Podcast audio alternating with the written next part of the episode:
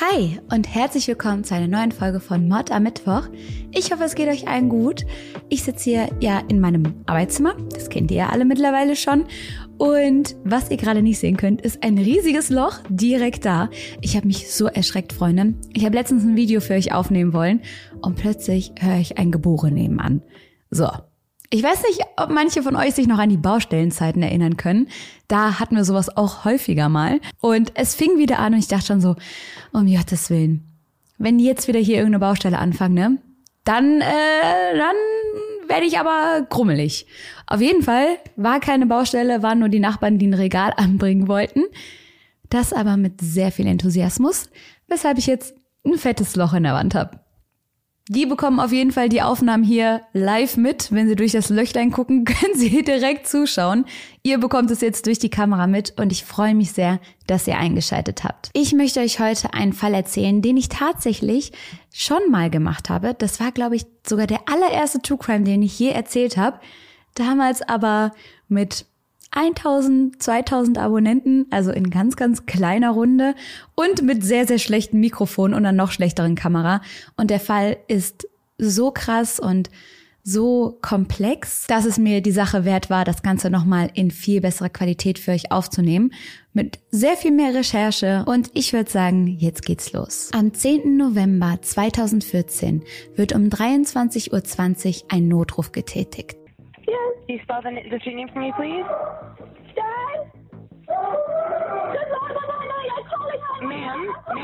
In der Leitung hört man eine aufgewühlte junge Frau. Sie schreit, helfen Sie mir, bitte. Ich brauche Hilfe. Ich weiß nicht, wo meine Eltern sind. Bitte beeilen Sie sich. Sie erzählt, es sei eingebrochen worden. Sie würde im Obergeschoss gefesselt auf dem Boden sitzen und hätte ihre Eltern schreien hören. Es wären Schüsse gefallen und plötzlich mitten im Telefonat hört man die Schreie eines Mannes. Diese Schreie sind die Schreie des Vaters der jungen Dame, die angerufen hat. Er heißt Han Pen und man hört ihn während des Telefonats unter grausamen Schmerzen leiden. Jennifer, seine Tochter, ruft daraufhin runter, ich habe die Polizei gerufen. Ihr Vater Han stolpert schreiend und unter Schmerzen aus dem Haus heraus und kurz darauf trifft dann die Polizei bei der Familie Pan ein. Rückblick. Die Familie Pan. Han Pan und seine Frau Bichan Pan sind vietnamesische Migranten, die damals nach Kanada ausgewandert sind. Das damals aber unabhängig voneinander. Das heißt, sie haben sich in Kanada erst kennen und lieben gelernt. Sie heiraten und bekommen dann auch zwei Kinder, nämlich Jennifer und Felix. Han und Bicha fangen dann an, bei einem Autoteilehersteller zu arbeiten und verdienen da kein schlechtes Geld. Also sie können sich irgendwann einen gewissen Wohlstand leisten, sie sparen viel, können sich dann irgendwann auch ein Haus kaufen und sind so der Inbegriff des amerikanischen Traums. Sie haben es geschafft, sich dann in Kanada ein schönes Leben aufzubauen und erwarten von sich selber, aber auch von ihren Kindern viel. Sie wünschen sich von ihren Kindern Jennifer und Felix dann dieselbe Motivation, dieselbe Disziplin und das in Perfektion. So fängt Jennifer dann im Alter von nur vier Jahren mit dem Klavierunterricht an und später macht sie noch Eiskunstlauf. Außerdem wird Jennifer auf die Mary Ward Catholic Secondary School in Markham Ontario geschickt.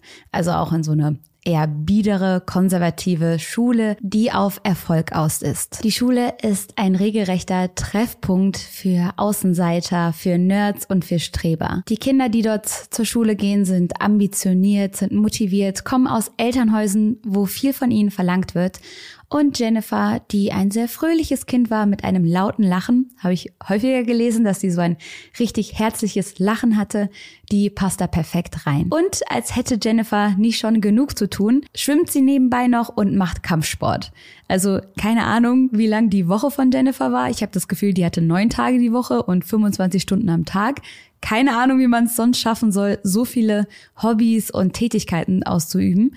Aber ähm, das war eben das, was von Jennifer verlangt wurde. An der Stelle würde es mich mal interessieren, was ihr früher für einen Sport gemacht habt. Habt ihr Sport gemacht? Habt ihr ein Instrument gespielt? War das etwas, was eure Eltern von euch verlangt haben? Oder würdet ihr sagen, ach ja, die haben das gefördert, aber ne, war alles kann und nichts muss? Ich für meinen Teil habe nie bei irgendwelchen Teamsports mitgemacht. Ich hatte immer Probleme damit, mich an die Zeiten zu halten. Also wenn mir jemand gesagt hat, jeden Mittwoch und Dienstag um 17 Uhr ist Training, da war ich raus.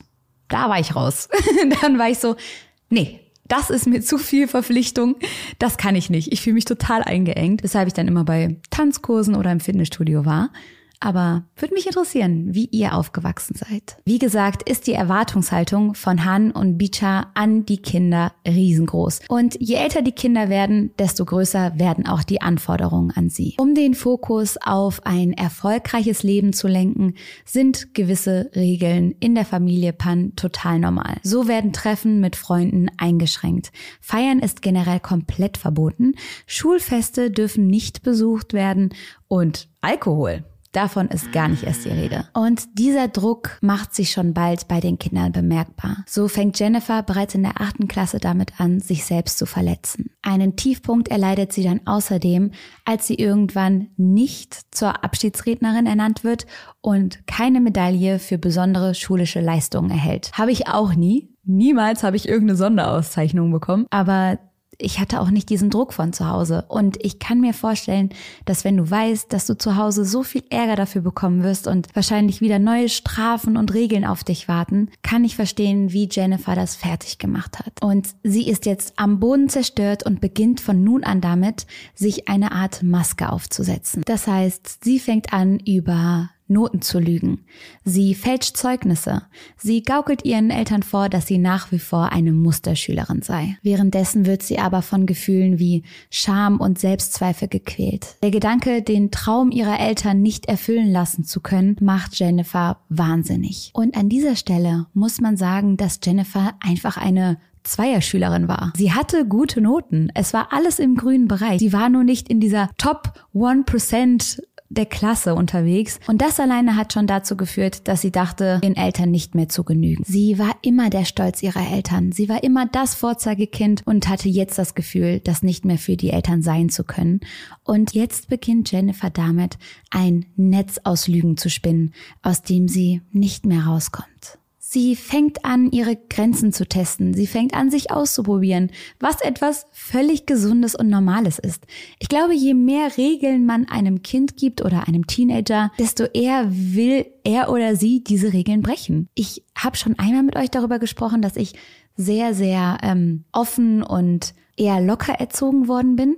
Das hat aber dazu geführt, dass ich das Gefühl hatte, mit meinen Eltern über alles reden zu können. Egal was ich gemacht habe, ich hatte das Gefühl, ich bekomme sowieso nicht so viel Ärger, also kann ich auch entspannt mit denen darüber reden. Und ich hatte Klassenkameraden, die durften von zu Hause aus gar nichts, haben natürlich trotzdem alles gemacht, weil das ist der Drang, den man als gerade Teenie hat. Und die mussten zu Hause dann immer lügen. Und genauso ist es jetzt auch mit Jennifer. Die ganzen Regeln halten sie nicht davon ab, sich ausprobieren zu wollen.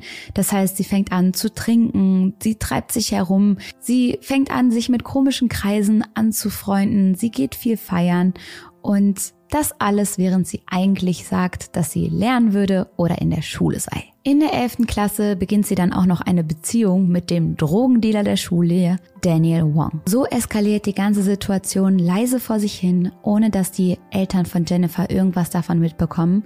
Und das führt dazu, dass sie irgendwann dann auch in Mathe durchfällt, ihren Schulabschluss nicht bekommt und die Universitäten ihre Angebote zurückziehen. Jennifer erzählt ihren Eltern weiterhin Lügen über Lügen. Zum Beispiel erzählt sie, sie sei bereits an einer Uni angenommen worden und würde im Herbst anfangen zu studieren. Sie erzählt, sie würde Pharmakologie studieren und jeden Tag läuft sie aus der Haustür raus mit einer Büchertasche in der Hand und die Eltern freuen sich über den Erfolg ihres Kindes, aber Jennifer geht dann eher zu ihrem Freund Daniel oder sitzt in Parks herum oder geht manchmal auch in Bibliotheken und recherchiert da Themen, die sie halt so privat interessieren. Und ich finde es wahnsinnig, wie lange sie es schafft, das so durchzuziehen. Denn sie gaukelt ihren Eltern ja nicht nur den ganzen Schulabschluss vor, sondern jetzt auch das ganze Studium. Während sie also eigentlich Tagesschichten als Kellnerin oder Klavierlehrerin schiebt und sich so ein bisschen Geld nebenher verdient, denken die Eltern, sie sei fleißig am Studieren und freuen sich irgendwann dann auch auf ihren Abschluss. Jennifer macht das dann ganz clever. Sie sagt nämlich zur Abschlussfeier an der Uni, würde es leider nur ein Ticket geben und das wäre so gemein, sich für einen der Elternteile entscheiden zu müssen, weshalb sie das Ticket einer Freundin geschenkt hätte. Um die ganze Situation zusammenzufassen, Über ein Jahrzehnt lang schafft Jennifer es, eine Illusion aufzubauen, in der sie nicht nur ihren Schulabschluss, ihren Uni-Abschluss, sondern auch die Beziehung mit Daniel komplett verheimlicht oder anders darstellt. Das alles scheint auch nach wie vor gut zu funktionieren, bis Jennifer in eine kleine Falle tappt. Sie erzählt nämlich ihren Eltern beiläufig, so am Abendbrottisch, dass sie nun als freiwillige Helferin bei einer Blutspendeorganisation arbeiten würde. Das ist so ein Blutuntersuchungslabor und die Organisation heißt Sick Kids. Und dieser Job würde manchmal Spätschichten gerade an Feiertagen oder am Wochenende erfordern. Beiläufig erwähnt Jennifer dann, dass es ja cleverer wäre, bei einer Freundin zu übernachten.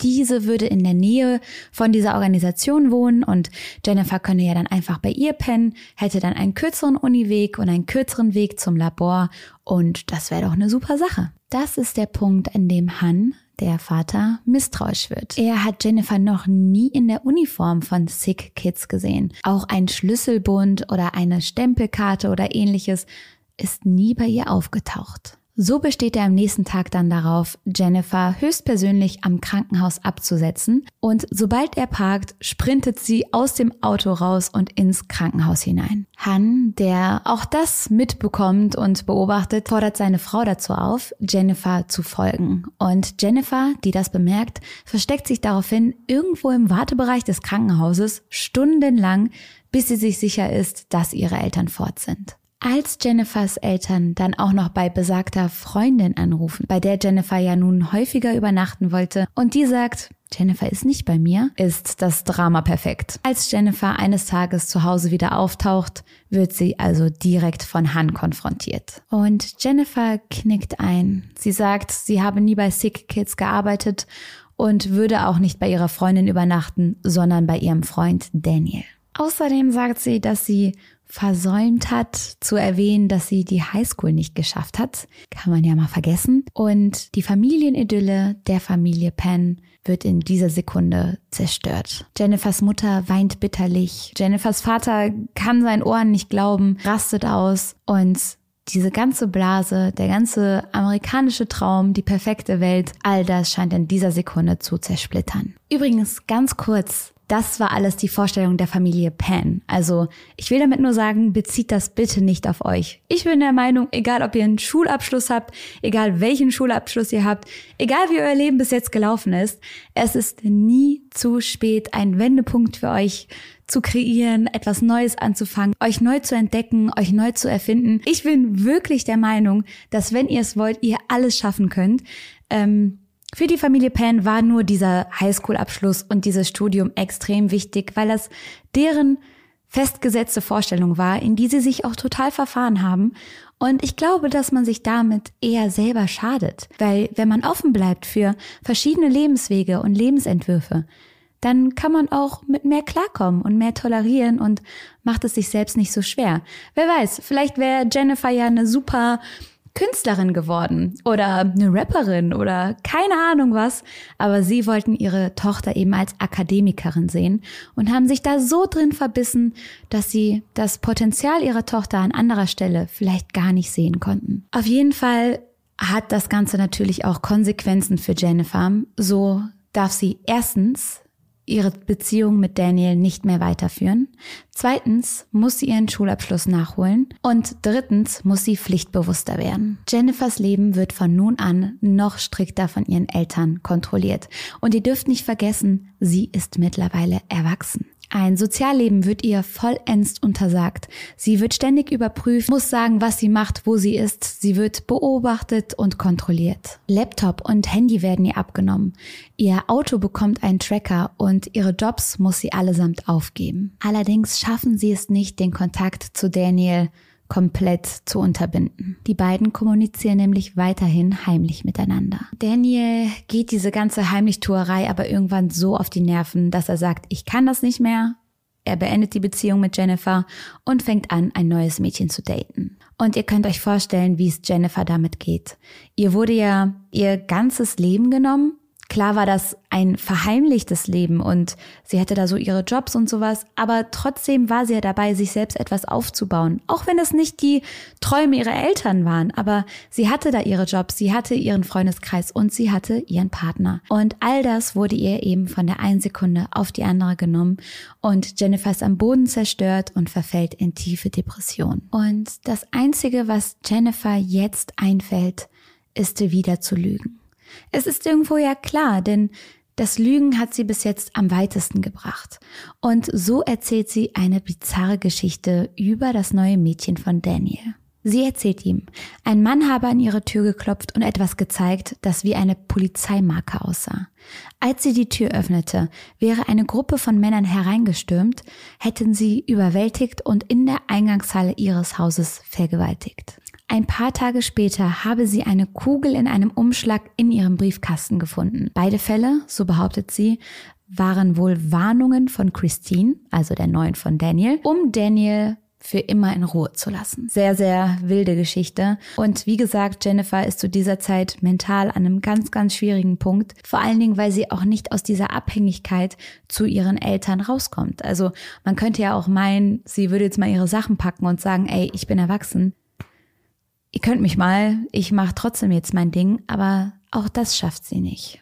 Liebeskummer und Depression, zwei Sachen, die einen wirklich fertig machen können und so wehtun können, die führen allmählich dazu, dass Jennifer einen Schuldigen für ihre Situation sucht. Sie hält es nicht mehr aus, sie hält ihr Leben nicht mehr aus, so wie es gerade ist, und ist der Meinung, dass ihre Eltern alleine dafür Schuld haben. So plant sie, die Menschen zu töten, die zwischen ihr und ihrem Glück stehen, ihre Eltern. In 2012 trifft Jennifer dann einen alten Grundschulfreund. Der heißt Duncan. Jennifer, der zu diesem Zeitpunkt schon seit längerem Mordgedanken durch den Kopf geschwürt sind, soll Duncan dann 1500 Dollar dafür gegeben haben, dass er ihren Vater tötet. Duncan soll das Geld zwar genommen haben, aber dann einfach damit abgehauen sein. Das hat also nicht funktioniert und Jennifer fängt jetzt auch wieder damit an, mit Daniel Kontakt zu haben. Sie hat das Ganze wohl immer noch nicht so richtig aufgegeben und die beiden beginnen wieder damit, miteinander zu schreiben. Der findet den Plan, sich wie auch immer von Jennifers Eltern zu trennen, sehr, sehr gut und fängt damit an, mit Jennifer Pläne zu schmieden. Für die beiden klingt das Ganze schmackhaft. Durch den Tod von Jennifers Eltern könnten die beiden endlich zusammenleben, hätten ihre Ruhe und wären vor allen Dingen auch ein kleines Stück reicher. Jennifer ist zu diesem Zeitpunkt übrigens 24 Jahre alt. Also ihr merkt wirklich, die Frau hätte einfach ausziehen können. Ich weiß, es ist schwer, Beziehungen zu verlassen, egal ob jetzt zu einem Partner, der einem nicht gut tut oder zu Eltern, die einem nicht gut tun. Aber wenn du 24 Jahre alt bist, dann tu was. Tu was, tu irgendwas, aber tu nicht das, was Jennifer getan hat. Denn die hat jetzt einen Plan kreiert, der wie folgt aussieht. Der Mord an ihren Eltern soll wie ein missglückter Raubüberfall wirken, bei dem sie als einzig Überlebende rauskommt. Jetzt kommt eine weitere Person ins Spiel. Eine Person mit dem Namen Lanford Crawford, und das ist kein Witz. Besser noch, der wird von allen nur Homeboy genannt. Ja, Auf jeden Fall, ähm, dieser Lanford Crawford, aka Homeboy, spielt jetzt eine große Rolle. Mit dem hat Jennifer von nun an mit einem Handy mit einer Ersatz-SIM-Karte Kontakt. Mit diesem Handy fragt sie Lanford Crawford nun nach dem Preis für einen Auftragsmord. Crawford sagt, eigentlich sind es 20.000 Dollar, aber für einen Freund wie Daniel gibt er sich großzügig und reduziert seinen Preis auf 10.000 Dollar. Und ja, 10.000 Dollar ist eine ganze Stange Geld, aber 10.000 Dollar für zwei Menschenleben ist einfach ekelhaft. Boah, ich finde das so schrecklich. Wie kann man darüber einfach verhandeln? Ich, huh. Zwischenzeitlich gibt es eine kleine Verzögerung im Plan, denn zwischen den liebenden Jennifer und Daniel scheint es zu kriseln. So schreibt Jennifer, es geht hierbei um die Ex-Freundin Christine, ne, wir erinnern uns. Wenn du also für sie das empfindest, was ich für dich empfinde, dann sag Homeboy ab. Daniel sagt, ich dachte, du wolltest das für dich. Sie, tue ich auch, aber ich kann nirgendwo hin. Er, die Sache mit Homeboy absagen. Du hast gesagt, du willst es mit oder ohne mich. Sie, ich will es für mich. Er, ich habe alles getan und alles für dich vorbereitet. Was dadurch für mich klar wird, auch wenn sie schreibt, sie würde es für sich tun, ist, dass der Gedanke, dadurch dann mit Daniel ungestört zusammen sein zu können, der Hauptantriebsgrund für Jennifer ist. Kurz darauf wird diese Konversation aber unter den Teppich gekehrt. Der Plan wird weiter ausgeklügelt. Jennifer und Daniel flirten zwischendurch immer wieder in den Textnachrichten, auch sehr befremdlich, so zwischen den, zwischen den Mordplanungstextnachrichten, so diese Flirtnachrichten.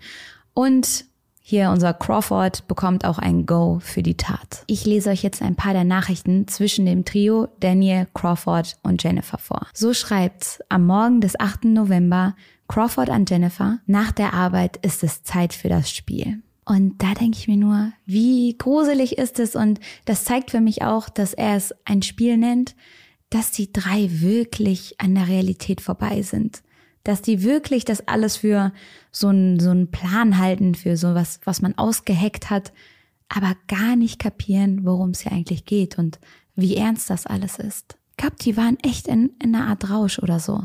Auf jeden Fall ist es dann der Abend des 8. Novembers. Und Jennifer ist in ihrem Zimmer und schaut Fernsehen, während Han im Flur die vietnamesischen Nachrichten vorliest. Gegen 20.30 Uhr geht er dann ins Bett, war ein langer Tag, er möchte die Füße hochlegen und seine Frau Bicha ist noch mit einer anderen Freundin beim Tanzkurs gewesen. Felix, der Bruder, ist an diesem Tag nicht zu Hause.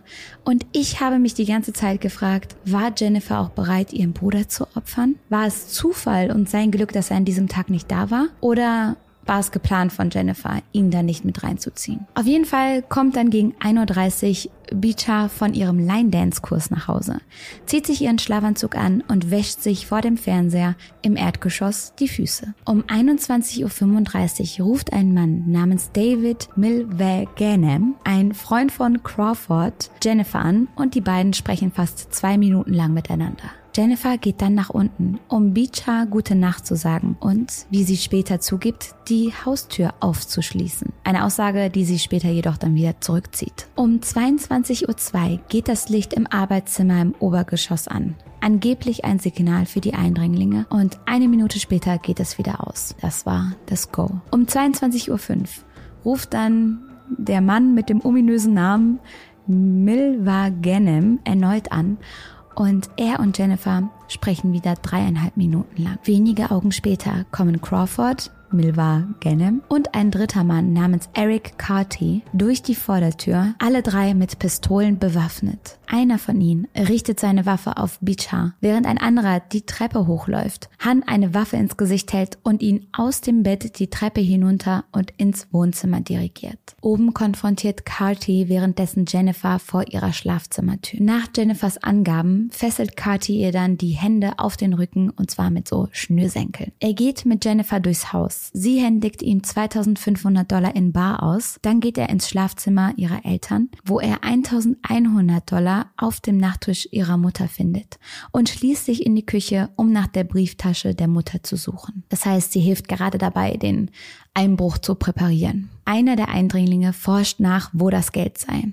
Han hat nur 60 Dollar in seiner Brieftasche und sagt das dann auch, woraufhin der Eindringling Lügner schreit und ihm mit der Pistole auf den Hinterkopf schlägt. Beecher fängt bitterlich an zu weinen und sie fleht die Männer an, ihre Tochter zu verschonen. Und wie traurig ist das, dass sie versucht, ihre Tochter zu schützen, obwohl ihre Tochter diejenige ist, die für all das bezahlt hat. Einer der Einbrecher antwortet nun, seien Sie versichert, sie ist nett und wird nicht verletzt werden. Kati führt währenddessen Jennifer wieder nach oben und fesselt ihre Arme an das Geländer, während die anderen beiden, Beach und Han, in den Keller bringen und ihre Köpfe mit Decken zudecken. Die Killer schießen Beach Haar, mit drei Kugeln in den Kopf. Sie stirbt sofort. Han trifft eine Kugel in die Schulter und eine weitere in den Kopf.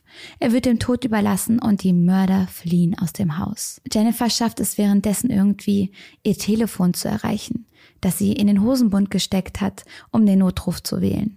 Obwohl sie, wie sie später behauptet, ihre Hände ja auf dem Rücken gefesselt hatte. Keine Ahnung, wie man das dann macht. Aber naja, bei der 34-Sekunden-Marke des Anrufs geschieht das Unerwartete. Im Hintergrund hört man Hans Schreie. Yes. Can you spell the, the street name for me, please? Dad? Good Lord, Mama, they're calling on me. Ma'am, ma'am.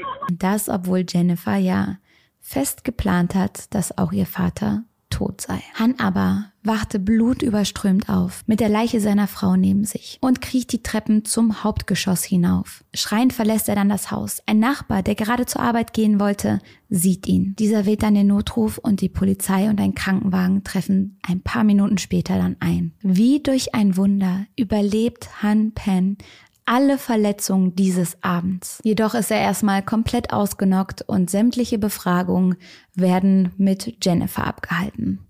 Diese sagt, sie sei das einzig überlebende Opfer des Einbruchs in ihr Haus gewesen. Und es gelingt ihr, sich echt gut zu präsentieren. Sie hat Tränen in den Augen, sie spricht leise, sie wirkt nicht wie jemand, der den Mord an seinen eigenen Eltern geplant hat. Here, so you can give a truthful statement either by solemn affirmation or swearing on the Bible. Which do you prefer? Swearing on the Bible. Wenn man bedenkt, dass Jennifer schon seit Jahren ein komplettes Doppelleben führt, ist das aber nicht so überraschend. Die Frau hat das einfach gemeistert. Und auch die Polizei ist etwas skeptisch. Denn Jennifer hat auf alle Fragen eine Antwort parat und erinnert sich an die kleinsten Details.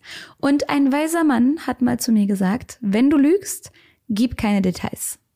Gib keine Details. Sag so wenig wie du kannst.